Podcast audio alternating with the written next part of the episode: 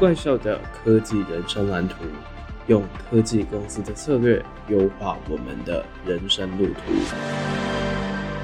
本期节目由 Vocus Simple 抗蓝光简单贴赞助播出。长期盯荧幕的人总有个困扰，就算平时有在吃叶黄素这类保健食品，依旧不敌眼睛疲劳和荧幕发出的蓝光。更惨的是，部分蓝光对人眼是有害的。偏偏我们的生活已经离不开手机、电脑或是平板了。该怎么办？多数保护贴的抗蓝光能力相当有限，甚至滤掉的并非是真的有害蓝光。因此，成立于二零二零年的台湾本土新创 Simple 观察到这样的问题，成功做出台湾第一个通过德国莱茵抗蓝光认证的产品 Simple Tooth 抗蓝光简单贴。这次怪兽科技公司也和 Simple 合作，开箱了 Simple iPad Tooth 抗蓝光简单贴，告诉你为什么除了装置内建的夜间模式可以滤蓝光以外，为什么你还要有一个抗蓝光的简单贴？护眼、防摔、好贴三合一就是 Simple 简单贴。详细的开箱资讯，请看 Show Note 连接。欢迎加入怪兽科技公司，我是王正浩。今天这集呢，是我们怪兽的科技人生蓝图心态篇的第四集。在前面三集呢，我们已经透过了与成功有约当中提出的六个习惯。今天我们会再分享最后一个整合的习惯。透过这些习惯呢，我们可以去看要如何把这些公司的策略导入到我们个人上面。那在这一集当中呢，我们就会接续来探讨这个整合性的概念，以及把这些东西应用到我们的人生上面来，可能会遇到的一些障碍以及问题，我们就会在这一集跟你一起来探讨。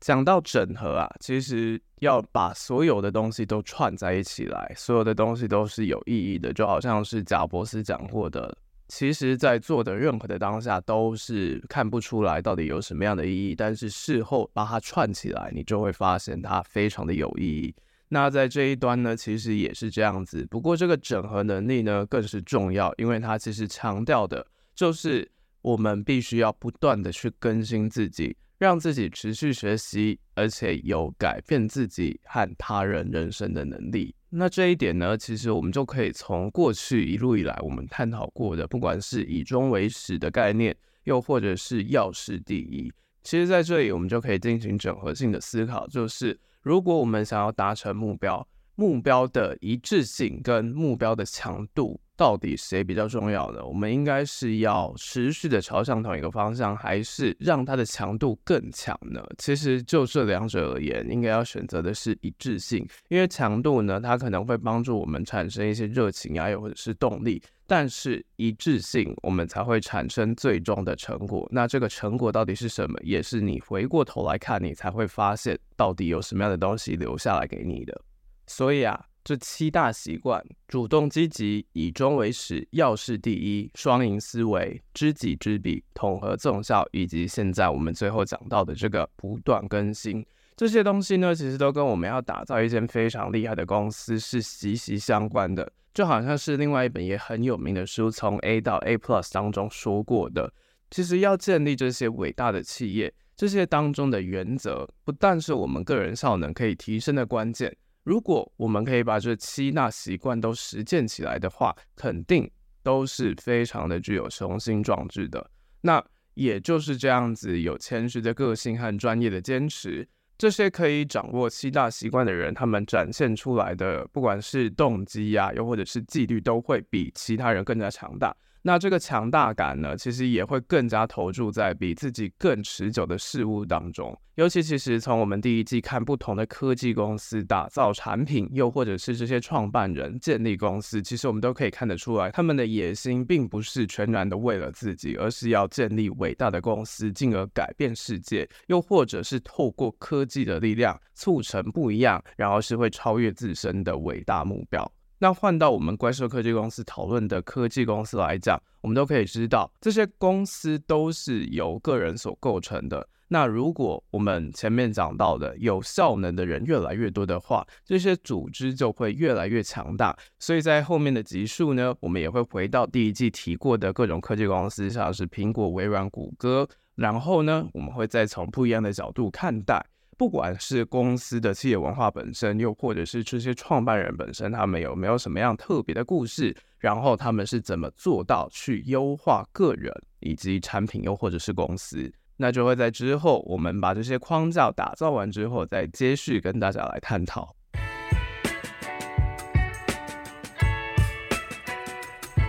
那当然了，我们也会看到一种状况，就是说，有些人他在工作上面是一个非常厉害的狠角色，但是回到自己的私生活就过得一点也不好，很长累个半死，然后可能连自己的生活都过得不太好。而这个现象也是随着职涯越爬越高，越容易遇到的问题。因为当我们的工作需要顾及到更高的层次，又或者是带领更多的员工，其实这样子的平衡是越来越难达到的，尤其是在当夹心饼干的时候。那这个工作和生活平衡的议题，其实在这里就可以来讨论第一个迷思了，就是如果我们讲 work-life balance，好像就是我们必须要在原本的工作形态架构上面打转，我们必须要先挑出说，除了工作以外，其他的时间到底还剩多少是给我们的。但是如果是这样子想的话，其实生活就好像只是工作剩余的缝隙。这句话本身的一个盲点就在于。不管你从事的是什么工作，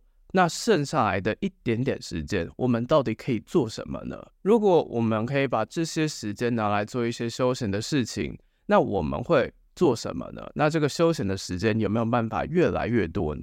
相对的，我们的工作可不可以越做越少呢？其实这种想法它有一个很大的陷阱，就在于是说，当我们每天的工作如果只剩下关注眼前的工作任务以及各种的排程。但是我们没有花时间去思考，说自己理想的生活形态到底是什么，我们就只会在这个框架当中去进行思考，会忘了自己其实是有能力去创造不一样的人生格局的。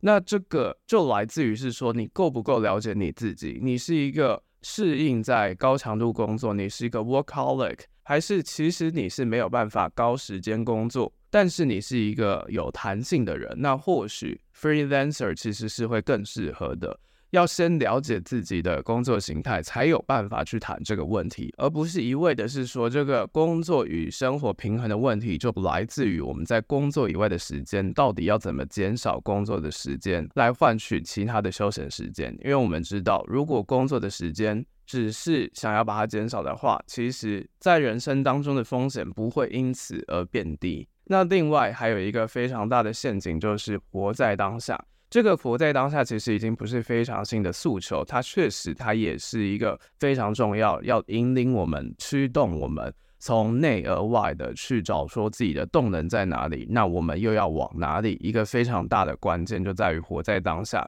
但是活在当下会遇到一个问题点，就是我们如果把它奉为圭臬的话。这个背后看起来非常成功的人生，其实是有一个很大的隐忧，就在于如果我们缺乏全盘的规划以及自主性，只是让环境去支配我们的生活，然后我们是没有愿景跟梦想，只是一直穷忙下去的话，这个 YOLO 其实只是代表说，我们就真的只能活一次，因为活得非常的忙。那我们再从一个比较宏观的角度来看，YOLO 活在当下到底代表什么意思呢？其实可以分成两种类型。第一种是已经对过去进行回顾跟反省，然后对未来其实也有一些想法，所以在当下可以活得非常从容的高手型。那第二种呢，是走一步算一步，对于生活没有什么样的想法，但是就觉得是说我们的人生只能活一次，所以我们要好好的活着。其实我们就会发现，这两者之间确实都是活在当下，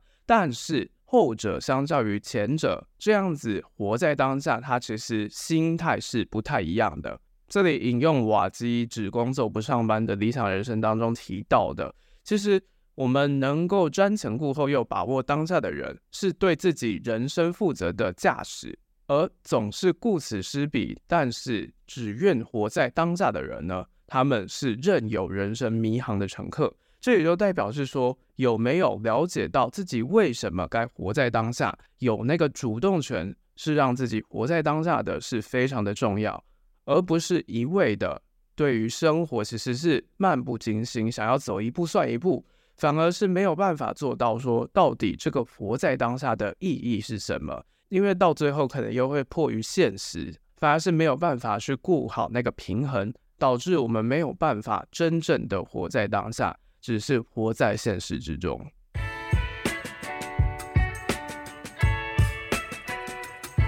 那再来第三个迷思，就是我们其实不断的提到，人生到底是不是一场马拉松呢？我们常说，人生就像无限赛局一样，就像一场马拉松，我们必须要保持节奏，持之以恒的持续跑下去。这句话到底有没有什么样的问题呢？上一集其实我们谈到说，这句话只说对了一半，后面的那一半，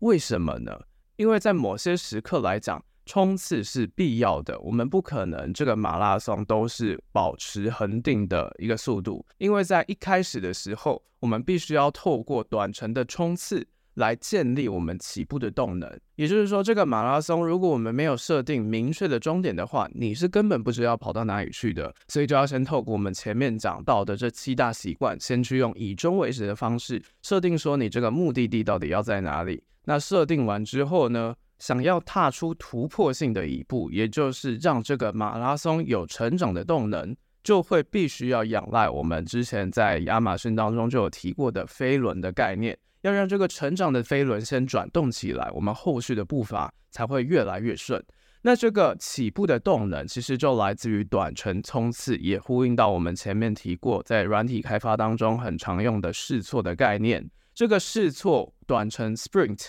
透过 sprint 的方式去建立起步的动能，也是在前期非常重要的。如果没有做到这个，我们的马拉松可能会跑得非常的慢，然后然后会比较慢才能到达那个目的地。所以啊，在短程冲刺完之后，接着我们就可以切换到马拉松模式了。那为了在这个人生的马拉松当中跑得又远又久，其实我们就必须要认知到。保持纪律的重要性。那这个保持纪律呢？其实我们之前在第二季的前导片当中就有谈过这个纪律了。那这个纪律对于很多人来说就是被压迫，到底要怎么样建立正确的心态，让自己成为一个是享受纪律的人，而不是被纪律所逼的人呢？这个就呼应到我们的意志力。那如果你对于纪律这个主题有兴趣的话，可以回到我们之前 podcast 当中在前导片提过的。纪律这个主题，那简单来说呢，其实就是我们必须要把想达成的目标用像工作一样的那般纪律去执行，才会获得更多的改善以及成效。那当然，不管我们采取行动的时候有多么的卖力、多么的专注，我们不能只埋头苦干，而是必须要回顾。那这个回顾呢，其实就是边做边看边修正的概念，就有点像是我们在工作当中常见的，会有一些定期检讨的会议。我们要掌握的就是这样子回头检视以及做实验的方法，透过定期以及有效的检查方式去找出到底应该要继续执行，又或者是拒绝放弃的事情到底是什么。而唯有这样子跑下去呢，这个马拉松才会让我们是有机会。把它跑下去到你想要的终点的，所以啊，人生确实是一场马拉松，但是这个马拉松比较特别，它是经由无数个冲刺休息、冲刺休息这样子的循环模式去组成的。那任何的进展其实都会促使我们离目标更进一步，但是我们必须持之以恒，才有办法更接近终点。不完美的前进，总比我们完全不跨出去来得好。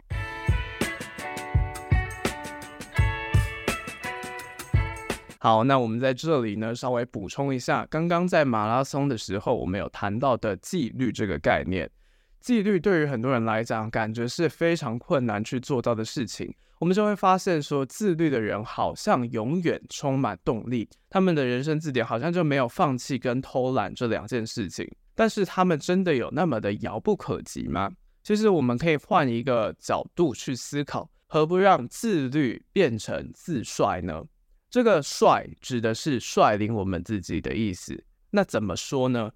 因为自律它的概念并不只是严以律己而已，其实它讲的是习惯成自然这样子的概念。甚至这个自律是让我们即使困难，因为意识到做这件事情其实是有非常多好处以及乐趣的，所以我们就会发自内心想要去做，去养成习惯，自然的去做，最后才会因而看到这个结果是自律的人。也就是说，自愿才是内在的驱动力，而自律只是外在的表面结果而已。那在这一点呢，其实也就可以看得出来，这个因果关系，其实有时候这个世界并不是这么的简单，可以用这个因果关系去支撑的。尤其是这些因果关系，很可能会让我们看不清，说到底要怎么做才有办法去达到这样子跟别人不一样的境界。这个并不是完全是强压说强迫你一定要怎么样做，它反而就是你必须要找出为什么你要这样子做，找到这个结果之后，剩下的就会习惯成自然，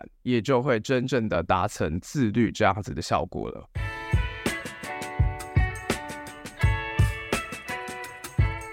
OK，那在这个整合篇当中不断更新，其实还有一个概念，就是这个长期目标本身是应该要怎么样调整的。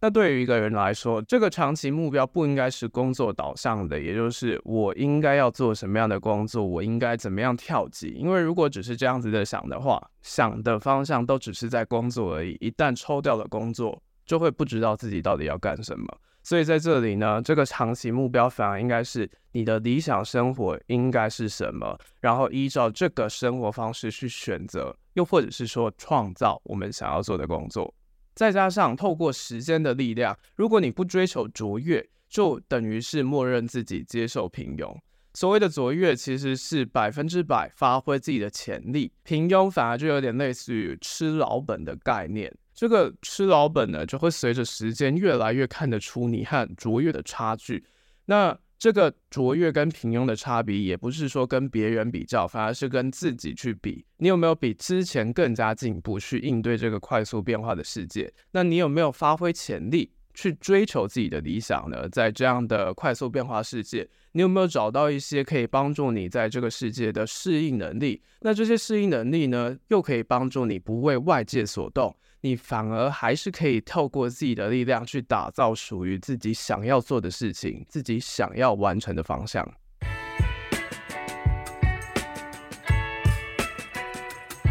在这一单元呢，其实我们还想要再导入一个在软体开发产业当中非常常使用，那刚刚也有稍微简单介绍过的概念，Sprint 冲刺这个概念。其实我们就会发现，很多时候我们想要设定新的目标，但是半途而废。一个最大的主因就是这个目标太大了，所以想要真的完成目标，除了我们的内心必须要意志够强大以外，方法也是必须要让我们好可以达到目标的。所以我们就可以把年度的目标划分成比较小规模，但是各自是独立的目标，就好像是我们跑马拉松会分割成数段一百公尺的短跑去分批完成。那这个概念其实在软体开发就叫做冲刺。我们每完成一项阶段性的任务，就会逐项的检讨并进行改善，然后再进行下个阶段的冲刺。那这个冲刺的概念，其实有一招，我觉得是蛮值得学起来的，就是到底该不该早起的议题。早起的好处是因为它可以善用我们有限在早上才刚充电完成的注意力。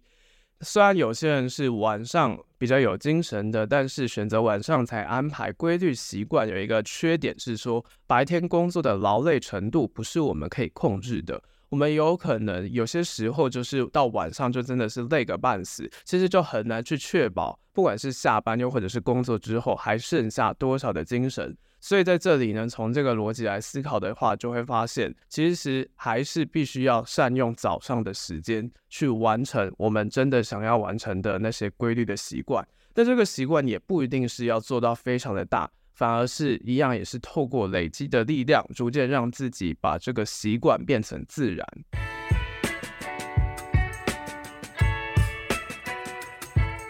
好啦，那这集呢，其实我们只探讨了一个概念，就是整合性的能力不断更新。那虽然是老掉牙的话，就是人生最值得投资就是磨练自己。但是这其实换到我们人生的尺度上面来，这个真的就是一个非常大的关键。我们有时候可能会犯错，或者是感到难为情，但是我们只要从每天的个人成功去做起。由内而外去致力想让自己提升的话，总有一天会看到成果的。成功就是这样，除了建立信任、磨练自我和持续学习之外，找到自己的第一次成功是非常重要的。这个就在我们第二季当中，其实最先提到的。为什么你看过这么多成功的人，他们的经验，然后也试图想要去学习他们的方法，却发现自己在原地踏步？一个最主要的原因就是别人的方法你学不来，但是呢，我们自己的方法，我们自己的成功路径是可以不断的去复制的。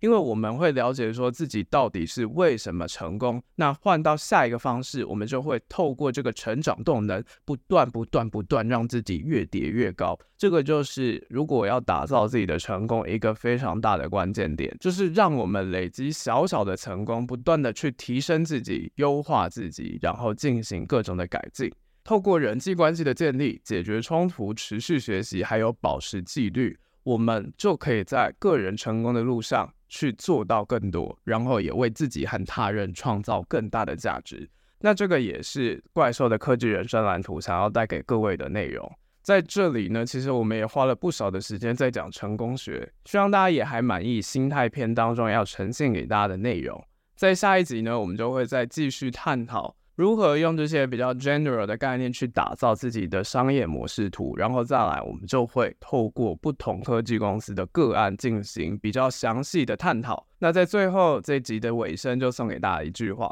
当我们心向月亮，即使没有达成，也终将跻身繁星之中。虽然我们没办法预测结果，但是我们可以享受路上的过程。那要怎么样享受这些路上的过程呢？其实就是来自于我们内心强大的各种驱动力。那这个驱动力也是非常希望在怪兽科技公司当中，大家听完节目之后，可以帮助大家持续的去探索一个非常重要的能力。如果喜欢我们怪兽科技公司的话，不要忘了在 Podcast 平台给我们五星留言互动，然后也可以到我们的 IG 社群，还有方格子怪兽双周快报，持续锁定更多怪兽科技公司推出的精彩内容。那这里是怪兽科技公司，我是王正浩，大家拜拜。